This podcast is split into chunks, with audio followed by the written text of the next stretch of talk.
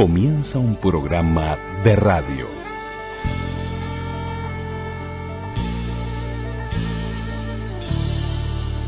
Un programa de radio. programa de radio. Radioactividades. Radioactividades.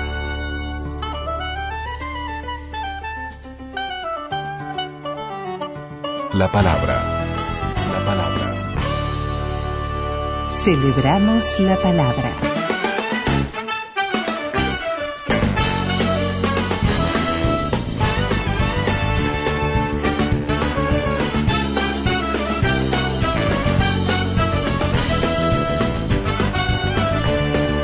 Y comenzamos con Walter Bordoni, este programa del domingo 17 de julio del 2022. Bordoni nos canta Quimera.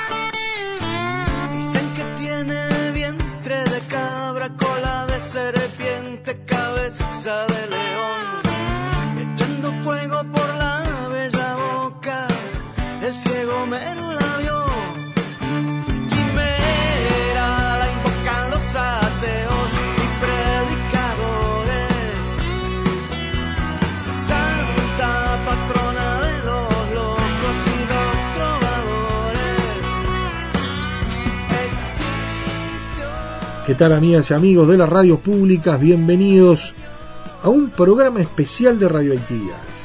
Se lo dedicamos al Macu, a Macunaíma, a quien naciera un día como el de ayer. Ayer era Maracaná, pero hoy es el Macu presente, Macunaíma, que no solamente lo vamos a traer al presente con sus historias y sus anécdotas, sino también festejando todo lo que él hizo, es mucho, y todo lo que él generó, en afectos, en, esas vivencias que quedaron marcadas, que, que bueno, con tanta gente que lo quiso y que compartió tantas cosas.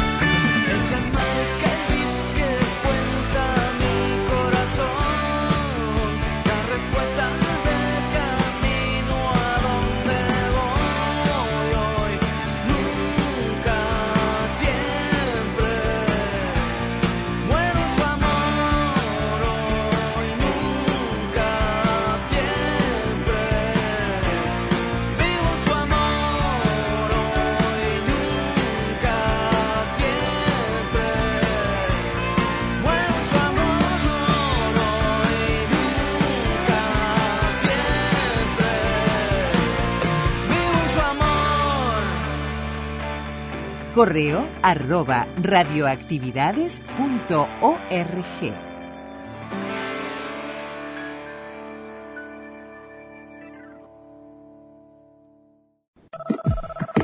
En Facebook. Radioactividades. Radioactividades. Contenidos, adelantos y noticias.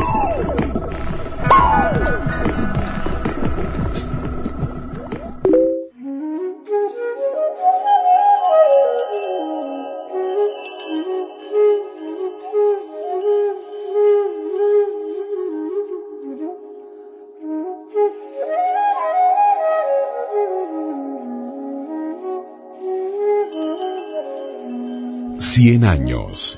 Cien historias. No necesita presentaciones Macunaíma en, el, en Uruguay y en buena parte del mundo, diría yo, ya a esta altura, ¿no? Y en esta radio que es mi casa, ¿no? Estamos hablando de los compañeros y los amigos del colectivo de, de- de las radios de Radiodifusión Nacional, que parece a veces como que uno estuviera batiendo el parche porque forma parte del proyecto, pero no, no yo con objetividad eh, siento eh, que es un honor pertenecer a esta plantilla de compañeros de las cuatro radios.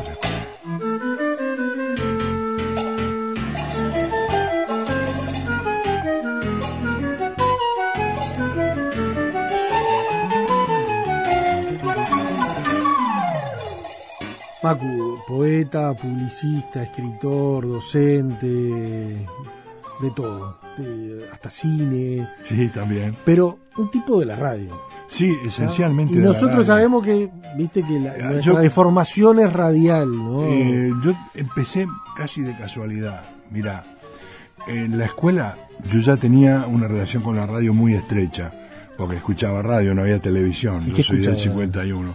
Bueno, escuchaba fundamentalmente música, escuchaba la radio Centenario de la época, escuchaba Radio América, eh, que pasaban folclore, porque mis padres escuchaban eso, y escuché durante todo el año 58 la radio Carve a las 7 de la tarde, infaltablemente yo escuchaba ahí, Viva Carne, viva América e viva la libertad. porque para mí sonaba extraño la idea de una dictadura que está tan corriente hoy en el mundo. En esa época, en un Uruguay democrático, un Uruguay de Luis Valleverre, del Partido Nacional, de la izquierda, un Uruguay plural, hablar de dictadura era algo bastante raro. Y yo escuchaba en Radio Carve un programa que se emitía a las 7 de la tarde, siete y media, este, que hablaba sobre Cuba.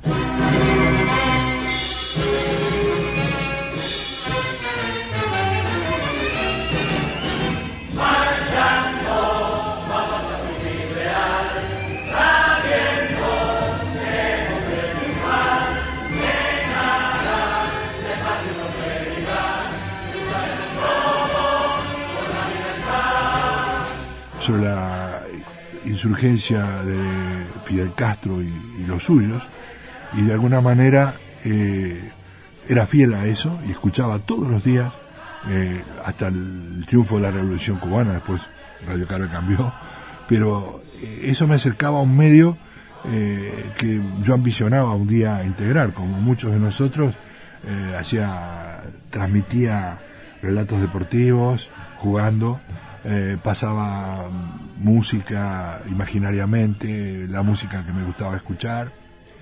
Y me acuerdo que en la escuela, en la escuela que yo iba de primaria, eh, alguien trajo un circuito de radio, un militar que había viajado al exterior en misiones de paz y era el papá de una alumna y entonces inventó una radio local. No me eligieron, ¿no? Eh, él mismo había hecho la selección y decía, fulanito, pasa, ¿no? Y no, mi- mira, vos quedás con vos B, este, no. y yo no me importó mucho, sí tenía expectativas de quedar, pero no quedé. Transmiten este acto CX30 Radio Nacional y CX42 Radio Vanguardia. El pueblo en este acto volcándose en la explanada municipal ha ocupado la avenida 18 de julio de Plaza Cagancha a Plaza de los 33. Y hasta la época que llegué a la Facultad de Humanidades, eh, Raúl Feldman, amigo mío, malamente muerto en Buenos Aires, asesinado por la AAA, eh, me llevó a la Radio Vanguardia y ahí empezamos primero en un programa juvenil que había como colaborador, llevaba la música, yo. Y los Gismellán me dieron la oportunidad de hacer el primer programa de radio, esto fue por 1970, y en la noche empecé un programa sobre música popular uruguaya. Un refugio la 42, ¿no? De- Absolutamente, porque estaba arriba la estela, ahí estaban todos los malandros conocidos, Carlos Martins, eh, Esteban Leivas, eh, estaba Eduardo Nogareda, eh, Carlitos Cresci, me voy a olvidar de algunos, Marta Nelly, y ahí empecé mis primeras armas, ¿no? Como, como hombre de radio. A mí la radio me gusta mucho, me parece que es el teatro de la imaginación, no solo en el campo como hombre de radio, como programador, también como publicista. Me, me gusta mucho la radio, hago, creo que hago, comillas, modestamente, buena radio, como comercialmente, ¿no? Porque pienso siempre en el respeto a la inteligencia de los demás, en el respeto a la sensibilidad de los demás. y entonces creo que es una herramienta fantástica. Como en el Congreso de Abril, mañana todos al obelisco y desde las 9 y 30 infórmese del cómo y el por qué a través de Centenario CX36, la radio que crece con fe. Se lo recuerda Centenario CX36, la radio que crece con fe. Hay tanta gente que hay que de- dedicarles temas en esta tarde. A la calle Comercio, ya al boliche de los olimareños, al Pancho. Bueno, sí habrá que dedicarle temas a esta gente, amigo del Pepe. Y sin duda, esta gente más que emocionada, yo diría, está en una tarde como hoy. Nos han llamado también del barrio 25 de agosto, del barrio Quita Calzones. Ustedes saben que existe un barrio Quita Calzones en la calle General Flores y, y Consulado.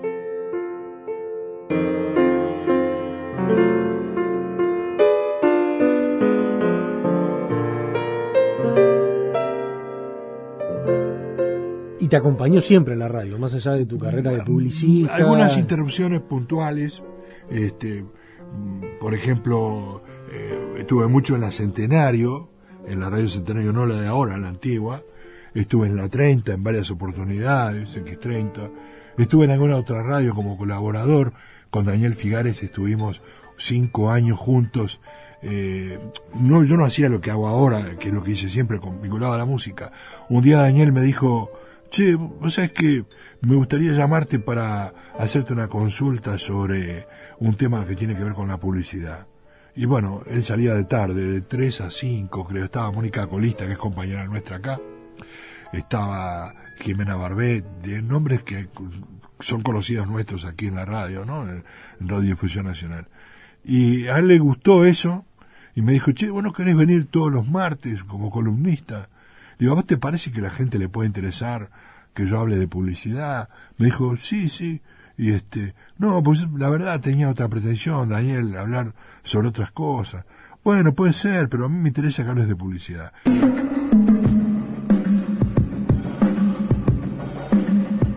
Esta es la estación de frecuencia modulada estereofónica. El Dorado, Montevideo, 100.3 megahertz.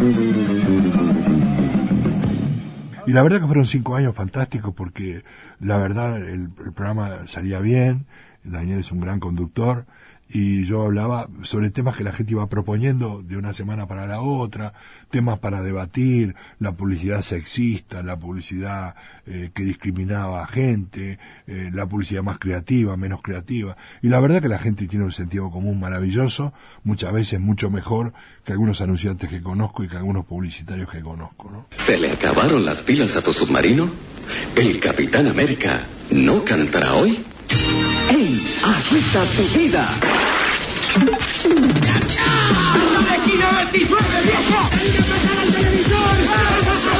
El subterráneo.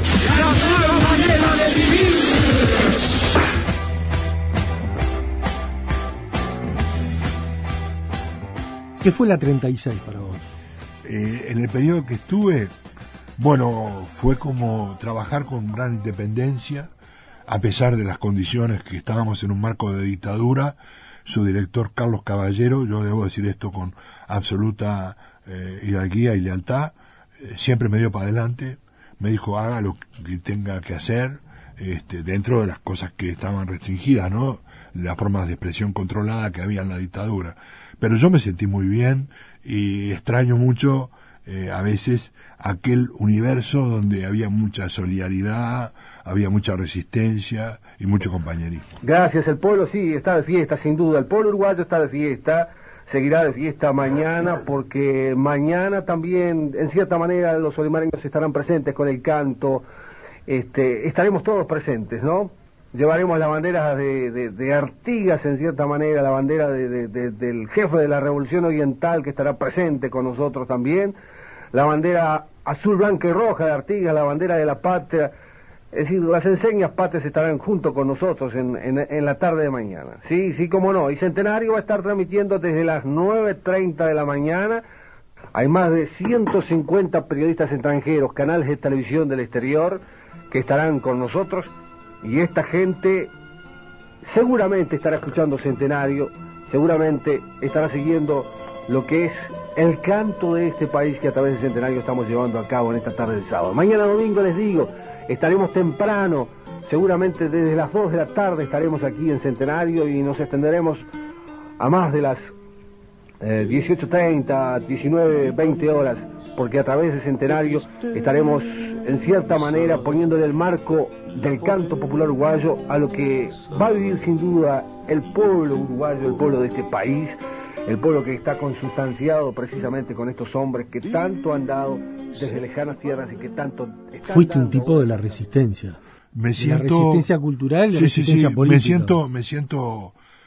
La resistencia política quizás menos, aunque hay una connotación política en la resistencia cultural, porque sería un agravio para compañeros míos y compañeras que se han ido, que han sido torturados, desaparecidos. Eh, Yo no estuve preso, sí, eh, es verdad. eh, muchas veces mi mamá decía, eh, ¿cómo puede ser? Este muchacho egresó del IPA, estudió en la Facultad de Humanidades y no puede dar clases. En realidad, cuando vino la democracia, yo elegí no volver a la enseñanza media, porque evidentemente las condiciones salariales de la publicidad eran muy superiores y además yo ya no estaba en condiciones o con ganas de dar clases en secundaria. Pero sí, me siento parte de la resistencia cultural, sin ninguna duda, parte de la generación. Cuando hablan de la poesía, por ejemplo, soy parte de esa generación de la resistencia, con tipos como Gustavo Wosenchowski, Macachín, Elder Silva, el gordo Víctor Cuña, el negro Luis Pereira, eh, un grupo, Agamenón Castrillón, eh, eh, voy a nombrar algunos, pero ellos son referentes de esa cosa de la resistencia. Volverá la alegría a enredarse con tu voz, a medirse en tus manos y apoyarse en tu sudor. Borrará duras muecas pintadas sobre un frágil cartón de silencio y en aliento de murga saldrá. Nosotros tuvimos un grupo literario que se llamaba Fabla, que fuimos en 1983 al primer acto permitido del Sindicato Único de la Construcción, del ZUNCA, ¿no? en el Palacio de Sudamérica. Con aquella le- legislación tan endeble de la dictadura, se formaron las asociaciones laborales. Y el ZUNCA entró en paro y organizó un acto en el Palacio de Sudamérica. Habría mil y pico de personas, dos mil personas. Y antes de nosotros, los poetas, eh, actuó Araca Lacana con el Catusa Silva.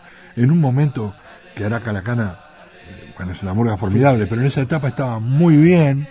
El Catusa más joven, con mucha más fuerza, había hecho un espectáculo murguístico extraordinario. Era una de las murgas preferidas de la gente y realmente es- enardeció al público porque fue una cosa muy energética.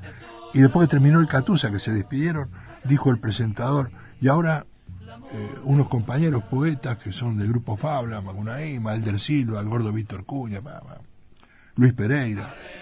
Y se hizo un silencio absolutamente sepulcral, silencio que todavía lo tengo pegado en los huesos, porque era un silencio de respeto, ¿no?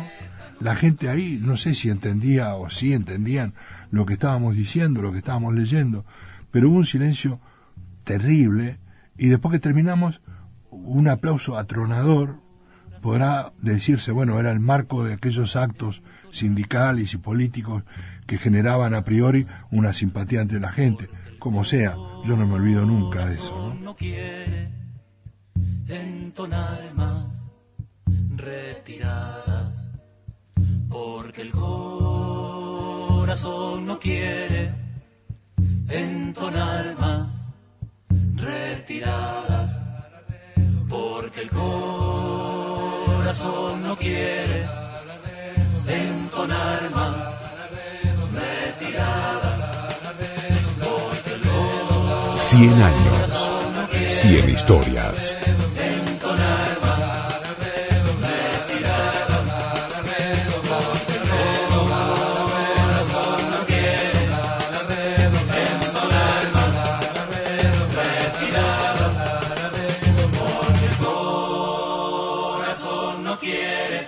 ¿Anduviste a la 44 también? También tuve algún pasaje por la 44. Eh, estuve 44, CX30. Estuve en Radio Sur, que después fue Radio Mundo. Eh, anduve metido por todos lados.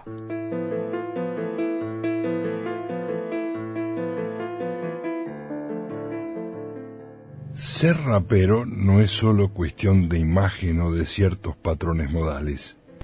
El rap es en el fondo una actitud, una forma de ver la vida y la sociedad que no se ajusta solo a la moda, extractando multimedia. Para nosotros es una forma que conforma una visión facetada del mundo, como si dispusiéramos por un instante la visión de un mamboretá. Saludamos a los esforzados negros y chicanos que fueron precisando la corporeidad del rap. Somos uno de ellos. Esto lo escribe un joven poeta de Tacuarembó llamado Washington Benavides Aleano. Seguro que no lo vieron en los grandes medios ocupado de culos operados y de tetas de plástico. Seguro que no lo vieron en la televisión y no lo escucharon en la mayoría de las radios, pero uno de los mayores poetas vivos del Uruguay acaba de editar dos libros, Rap y Diferencia con Mirlos, y esta tarde junto con Lula Moreira, que está en controles de emisión, tengo el enorme honor de recibir a don Washington Benavides. Hola, Bocha. ¿Qué tal? Bueno, eh, usted está como Suárez. Hace a dos. sí, eh, mm, eh, comentábamos fuera de... de ¿De micrófonos? ¿eh? Fuera de El micrófono. comentábamos este que en realidad esta es la segunda publicación que me, que me hace eh, el Ministerio de Relaciones Exteriores, el Consejo de Educación Técnica Profesional y la Universidad del Trabajo con SUAT en la colección este eh, homenaje Mm. es el volumen eh, este que estás mencionando es el volumen 59 Rap y Diferencia con Mirlos es el 58, digamos. Pero ocurre que en el 2012, ¿Mm? en el volumen 52, ¿Mm? y bajo el título común de Como un Comanche, se me publicaron seis libros inéditos. Lo de Como un Comanche es por precisamente eh, un verso de uno de, los de, los primeros libros este, inéditos de esos seis libros, en donde se dice y se adormecía sobre su Underwood para despertarse sobre ella como un comanche sobre su caballo pinto.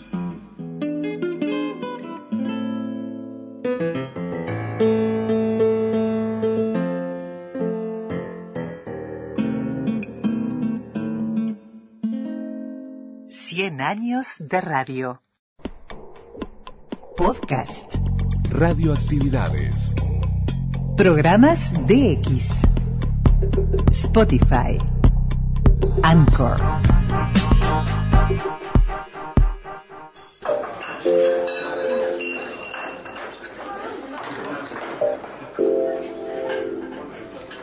Y seguimos escuchando las ricas y lindas historias de Macunaíma.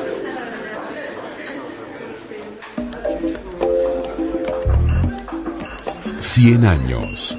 Cien historias. El estandarte tuyo igual es la publicidad, sin Eh, duda, es más mi allá forma de de, vida, es mi tu forma de vida, mi forma de vida. Y además, leyendo por allí, contanos un poco cómo surgió, porque fue bien casual Lo de la el- vínculo con la publicidad. Bueno, eh, yo tenía un trabajo en una pesquera del Estado que mi mamá, preocupada porque no conseguía laburo, fue a hablar con alguien que era mm, integrante de la dirección de ese lugar, que mi mamá conocía de toda la vida, eh, una familia numerosa, de origen brasileño, eh, querida en el barrio, reconocida, respetada, eh, gente muy pobre, muy humilde, pero muy respetada.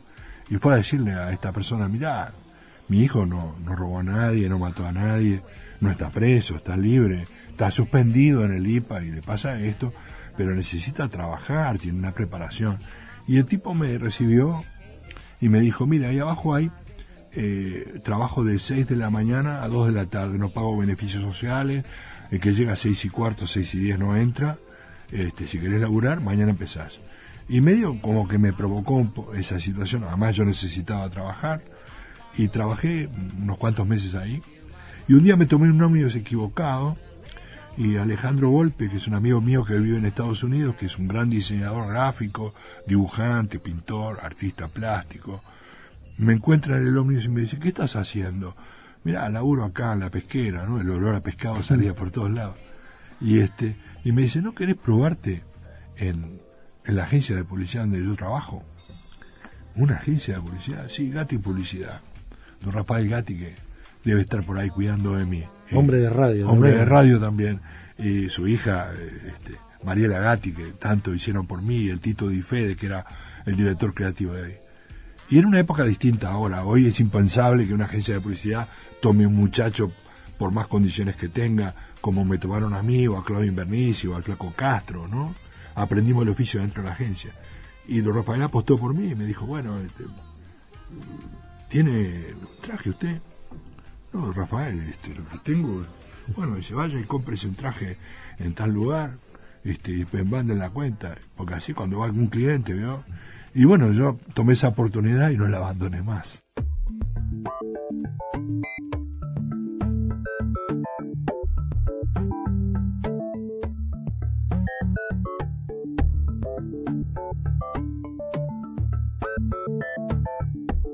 Después Antuña Gerson. Antuña Yarza, eh, Santiago Antuña, Freddy Antuña, Raúl Antuña, ya muertos todos, pero que fueron, bueno, ellos no les gustaba en vida que yo dijera que era amigo de Walter Antuña, Walter, uno el cuarto hermano, pero gente que hizo pioneros de la publicidad, ¿no? Y ahí encontraste esa beta de la cual tú Eh, decías. encontré la encontré un camino no después como no sé ningún gil eh, traté de formarme eh, de una forma empírica eh, fui a congresos seminarios entré en Macán Macán es mi casa eh, Macán es la agencia que yo he amado y amaré siempre eh, por lo que ella representó para mí como persona por los compañeros que tuve el flaco Daniel Bosch Gustavo Laudato mi jefe Carlos Ricañi, a quien yo le digo el tío porque hay una relación casi de familia a esta altura. Yo no trabajo en Macán hace años, pero siempre voy a Macán. Este, aprendí mucho en la red a nivel internacional. Trabajé en Paraguay, trabajé en Brasil, eh, fui a congresos, fui a Canes. Todo lo que hice en la infancia de mis hijos, todo lo que construí, se lo debo a Macán. Soy un tipo agradecido y particularmente una compañía de refrescos, en la que yo fui director creativo durante muchos años.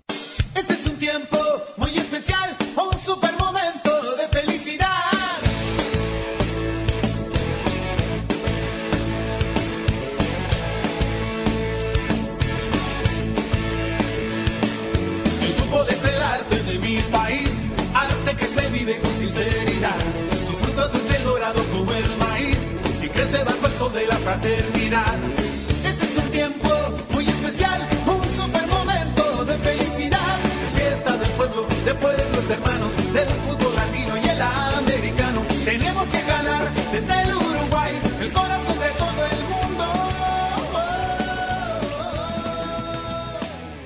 Yo te quería preguntar alguna de esas piezas publicitarias que, que quedaron allí, en el, tanto en, en la televisión como en la radio. Sí.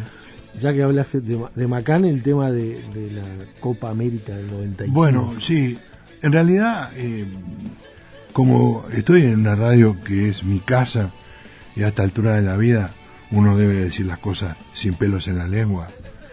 Yo fui a París para el Festival de Cannes, eh, pasé por París y bueno, cuando estaba en Cannes me llega la noticia de mi jefe de que estamos en proceso, esto fue el 94, estamos en proceso para tomar la comunicación de la Copa América, ¿no? La Copa América se hizo en Uruguay en el 95. Y entonces empezamos a trabajar como, agencia de publicidad en toda la comunicación hacia afuera, como tiene hoy la Copa de Chile, un logotipo, la canción de la Copa América y tal. Y bueno, la verdad es que yo quería eh, probar a un uruguayo que estaba en el, en el extranjero como Carlos Canzani, un talentoso artista uruguayo de Fraiventos. Él nunca hace referencia a esto, dice, me llamaron, me dijeron, fuimos muy amigos Eh, yo lo impulsé a grabar el primer disco, lo conecté con Ayuita Coabé. Cuando fui a París le dije, mira pájaro, mandame el borrador de la música y vamos a intentar vender esto a, a la, a la AUF. Este, la gran dificultad, ahora que está preso, uno no sé, yo no sé si lo puedo mencionar, pero bueno, No, la gran barrera que tuve, este es un chisme posta, la gran barrera que tuve en la AUF, había un señor Mor- Mortimer Valdés que le encantó la música porque es un tipo de la guerra, creo que era vicepresidente de la AUF. Dijo, esto es impresionante, no sé qué. Y muchos otros dirigentes de otros clubes, no los identifico a, a muchos de ellos, pero el que mandaba ahí era Figueredo, ¿no? Eugenio Figueredo, que me dijo, porque él me conocía a mí, porque yo soy amigo de sus sobrinos, que no tienen ninguna relación con él, ¿no? Este, yo no quiero ningún peludo acá que venga a. Y Yo no sabía dónde meterme porque el pájaro tenía el pelo por los hombros, ¿no? Y el pájaro es franco-uruguayo a esta altura. Y el embajador de Francia lo llamó a Figueredo y le dijo que estaba muy orgulloso de que un gran artista franco-uruguayo hiciera la música de la Copa América. Y ahí echó para atrás, ¿no? El pájaro fue invitado al palco este, oficial todo el campeonato. Nosotros también fuimos a un lugar ahí en la Platea América, que no me puedo quejar, pero no fuimos al palco oficial, el pájaro sí fue.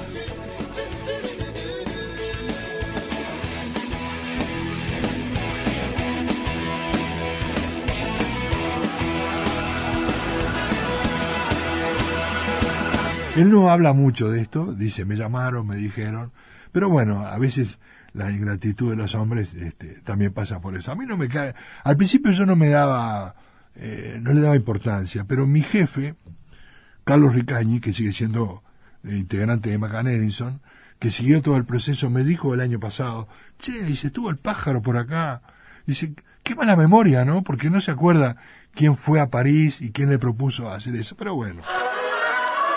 ¡Qué original y bonita! Es una perfecta miniatura de la simpática botella de Coca-Cola. Se obtiene con cinco tapitas de Coca-Cola marcadas debajo del corcho. Se canjea en las plantas embotelladoras o en los camiones repartidores de Coca-Cola. Al saborear la deliciosa y refrescante Coca-Cola, revise la tapita.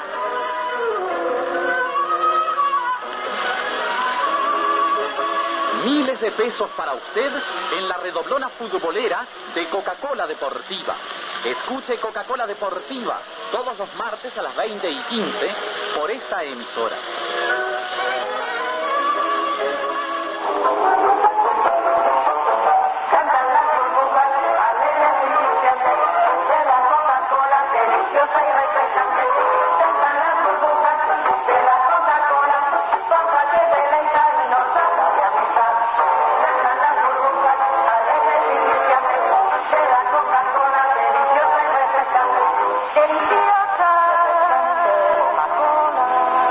Y hablando de, de- de los re- del refresco, ¿no? De Sí. Coca-Cola, ¿no? Sí, de Coca-Cola, sí. Fui, un coca- Eh, fui un por- coca-colero muchos años. Porque por allí hay cuestiones a recordar. De repente ahí se metió el candombe, hubo avisos. Bueno, no, no. Mi gran contribución a, a- a la compañía fue el proyecto Huellas, ¿no? Que fue duró 3, 4 años. Hicimos el documental de Pepe Guerra que está en DVD, el documental de Araca Lacana, maravilloso. Eh, perdón, de Araca Lacana no, de Asaltantes con Patentes, se llama El Tablado del Tiempo, que están en DVD, un DVD doble. Hicimos dos o tres libros, el libro de Mateo Trasante que hizo Daniel Figares, el libro de Carnaval que hizo Milita Alfaro, el libro de Boliches que hizo Mario Delgado Aparaín, hicimos un documental de Washington y Cristina Fernández que está en DVD, eh, el documental de Alfredo Citarrosa que se pasó en Canal 10 y que en algún momento saldrá en DVD. Eh, el programa Huellas lo que hacía era reconocer algo que la compañía siempre tuvo, que era una relación muy estrecha con la sociedad uruguaya. De hecho, yo escribí el libro de 50 años de Coca-Cola, ¿no? que se hizo en el año 93. Y Con cuando- Barbero por ahí. Seguro, Raúl Barbero fue uno de los colaboradores y Franklin eh, Morales. Morales también.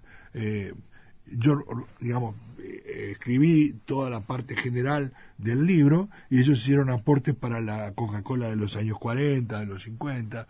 Fue un libro plural porque ahí encontrás candombe, rock and roll, jazz, fútbol, básquetbol, tenis. Eh, con esa perspectiva, de esa experiencia de ese libro, escribí el año pasado, el 2014, el libro de 70 años del long tenis, ¿no? Ese es más notorio porque lo firmé por primera vez. El de Coca-Cola, ni, ni Barbero, ni yo, ni Franklin aparecemos como autores. La compañía lo sabe y lo reconoce, pero no... En realidad esos libros en esa época no se estilaba firmarlos, ¿no? Tanto tiempo disfrutamos de este amor, nuestras almas se acercaron tanto así que yo.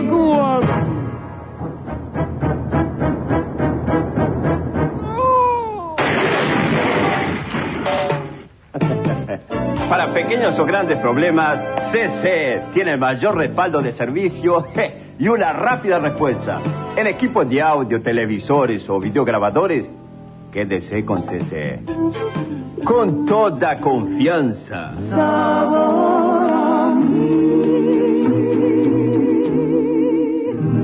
Te voy a preguntar de un par de avisos más. CCE. Bueno, fue una marca muy querida, mantengo una relación hasta el día de hoy con quienes la importaban. Este, marcó para nosotros una osadía creativa porque pusimos un, un afrodescendiente, un negro, en la pantalla de televisión. Y hasta ese momento, salvo comerciales extranjeros, es llamativo esto, porque en realidad 6% de la población uruguaya es afro, ¿no? Sin embargo, eso no se ve en los comerciales. Rara vez, salvo que seas una deportista o un deportista muy reconocido, o un músico muy reconocido como Rubén Rada, ¿no? Eh, los negros no estamos en las películas de publicidad.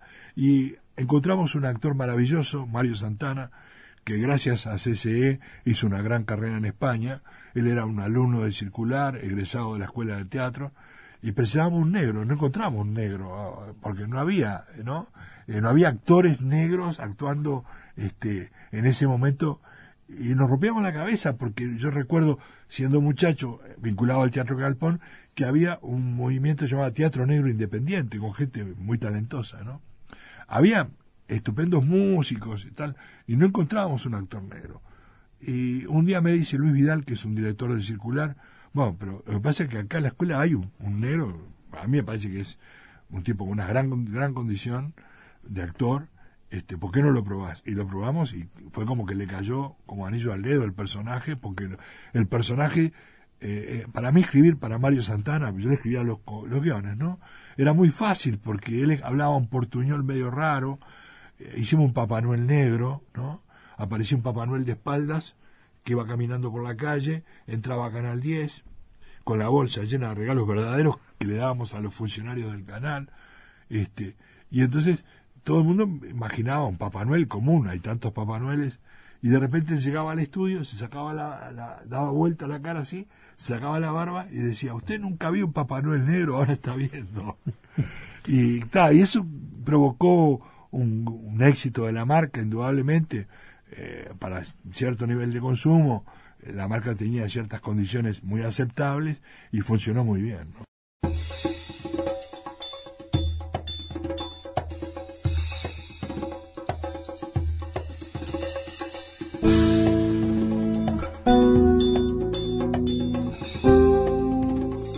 Coronado. Pa, Coronado, ¿cómo sabes todo eso? Anduve leyendo un poquito, la verdad que es tanto lo que has Eh, hecho, Macu, que... eh, yo fui un fumador salado, salado, salado, hasta 2010. 2010, mi abuela y mi abuelo maternos, mi abuelo Casiano y mi abuela María, eran del nordeste brasileño, no tenían donde caerse muerto. Él llegó con 17 años desde Porto Alegre a Tacuarembó y mi abuela con 14, aunque la veía se parecía que tenía 30, ¿no? Tuvo 14 hijos, fueron muy humildes, muy pobres.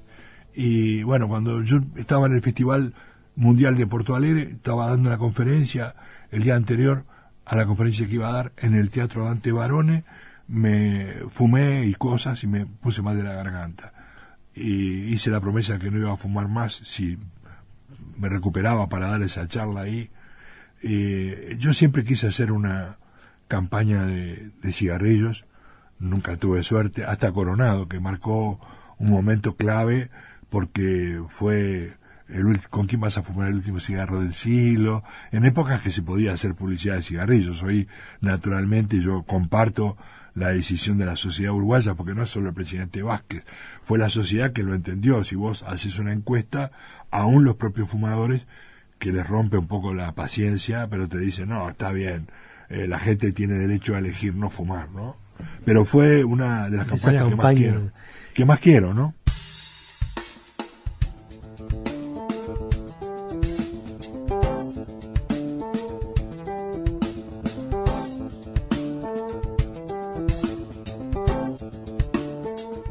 Incursionaste en la política.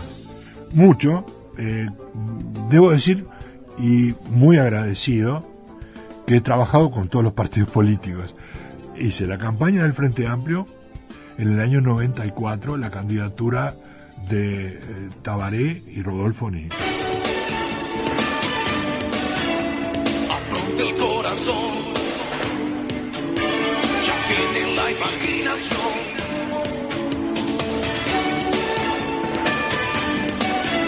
Al encuentro de todos para darle un lugar a los sueños del país con todos los que quiere. Está por comenzar. Con todos los que sientan que la alegría nos invita a bailar en las esquinas, el corazón arriba.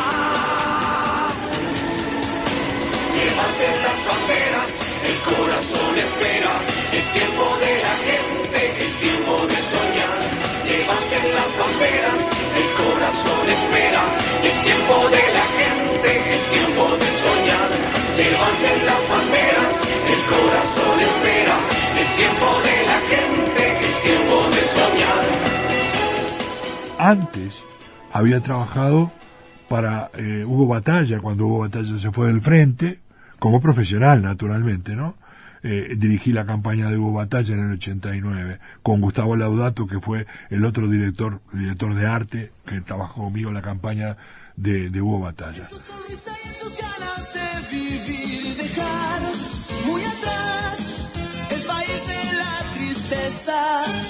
Batalla por los cambios, hermano. Batalla por los cambios que el país que queremos está en tus manos.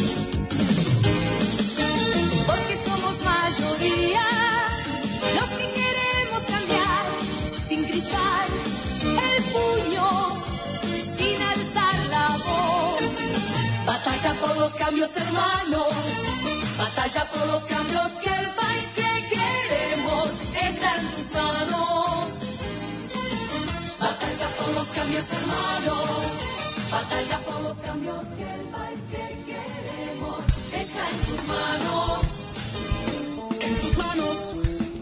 Batalla Presidente.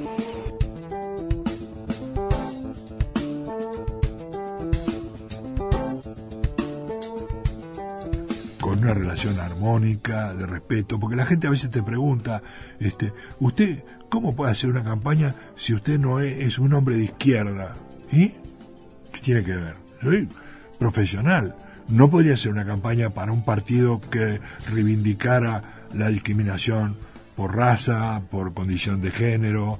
Eh, no podría ser una campaña para un partido de ultraderecha que violentara mis principios. Pero dentro de un marco democrático, dentro de ciertas condiciones, no con cualquier candidato, pero he trabajado con el senador, el ex senador Francisco, este, ay, Gallinal, Pancho Gallinal, con el cual a partir de la experiencia de la campaña terminamos amigos. Yo soy, me siento amigo de Pancho Gallinal porque discutimos mucho, nos peleamos mucho desde el respeto, pero trabajamos allí. Eh, trabajé también en la campaña de la interna del año 99 de Hugo Fernández Feingold. Y está bien, vos me vas a decir, pero eras amigo del tipo. Sí, soy amigo de Hugo, pero eh, no pienso como él políticamente. Simplemente que una campaña electoral contribuye a que obtengas los votos que tenés y que no pierdas esos votos. No ayuda a ganar por sí la campaña electoral, pero este, uno puede contribuir en ese sentido. Laburé con Pancho, orgullosamente. Este año trabajé con alguien, es una opinión personal, no tiene más valor que eso. En 2013, me- como yo trabajé mucho en Maldonado con una línea de supermercados, como asesor publicitario, me llamó una persona amiga y me dijo, mira, te quiere conocer Rodrigo Blas, que fue uno de los candidatos del Partido Nacional. Y trabajé entre 2013 y 2015, hasta el 10 de mayo del 2015.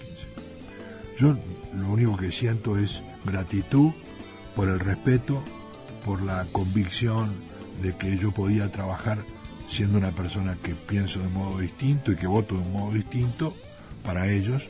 Yo me siento orgulloso del trabajo que hicimos, de un conjunto de compañeros, Flavio Cerveto, que fue quien trabajó conmigo en esta campaña, y me siento agradecido por, ya te digo, por el respeto, porque eh, a veces las personas tienden a mirar, viste, por el ojo de la, ojo ese de la, la puerta, cargadas de prejuicio, y yo encontré gente que estaba dispuesta a oír, a discutir, eh, a pelearse mucho, ¿no?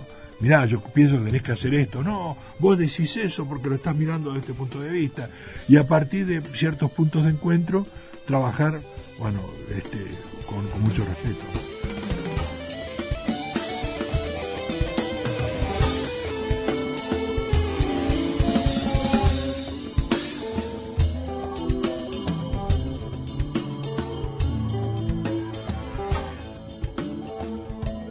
Celebramos la palabra. Facebook. Radioactividades. Radioactividades. Twitter, arroba reactividades. Arroba reactividades.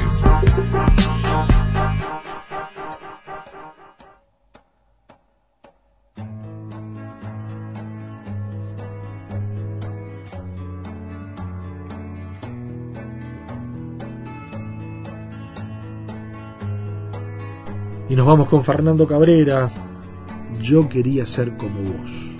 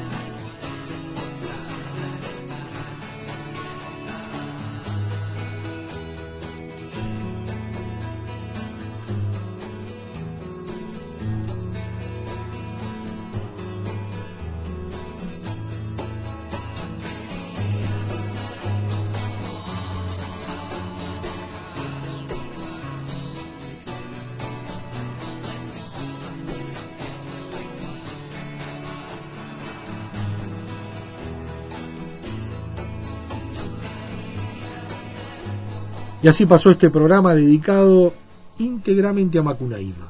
Valió la pena. Realmente el Macu marcó en varios aspectos un antes y un después. 100 años, 100 historias hoy estuvieron con él. El abrazo grandote. La semana que viene la seguimos con más radioactividades. Chau, chau.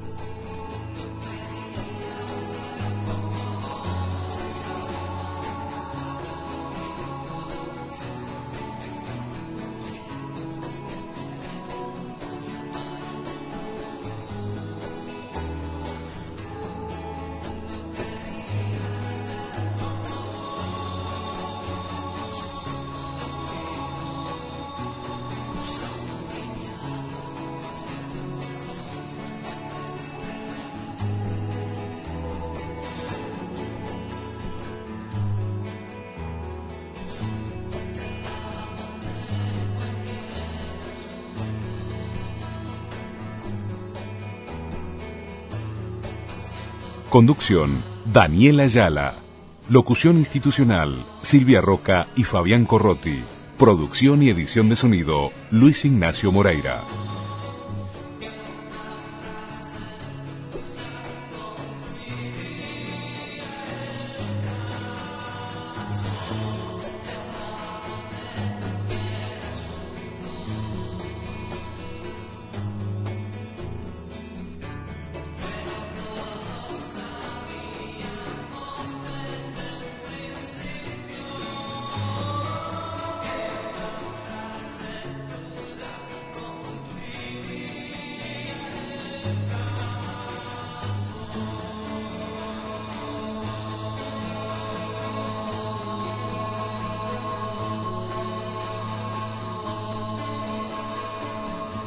Años de radio.